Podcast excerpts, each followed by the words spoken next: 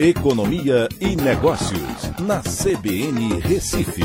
Oferecimento Cicred Recife e Seguros Unimed. Soluções em seguros e previdência complementar. Olá, amigos, tudo bem? No podcast de hoje eu vou falar sobre.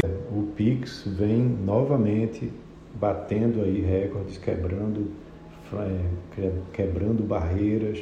E ele saiu, para você ter uma ideia, de 16,9% de aceitação no comércio eletrônico para o patamar de 78%, no mesmo patamar que o boleto, é, só perdendo agora para o cartão de crédito, que é aceito em 98% dos estabelecimentos.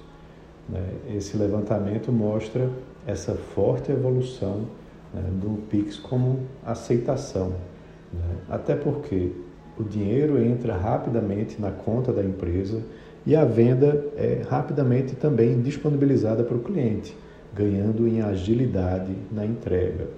Uma mudança importante também que tem se notado é que com os juros mais altos, é, o crédito parcelado em 12 vezes vem se tornando cada vez menos utilizado pelos lojistas né, do comércio eletrônico. Mas, de todo jeito, é interessante a gente ver como o Pix se torna cada vez mais popular, cada vez mais aceitado né, no mercado e com novidades né, que vêm aparecendo. Agora, 15,5% das lojas oferecem uma opção do tipo Buy Now, Pay Later, né, que é, significa compre agora, pague depois, ou BNPL, seja por meio de bancos, crediário pró, é, próprio ou fintechs.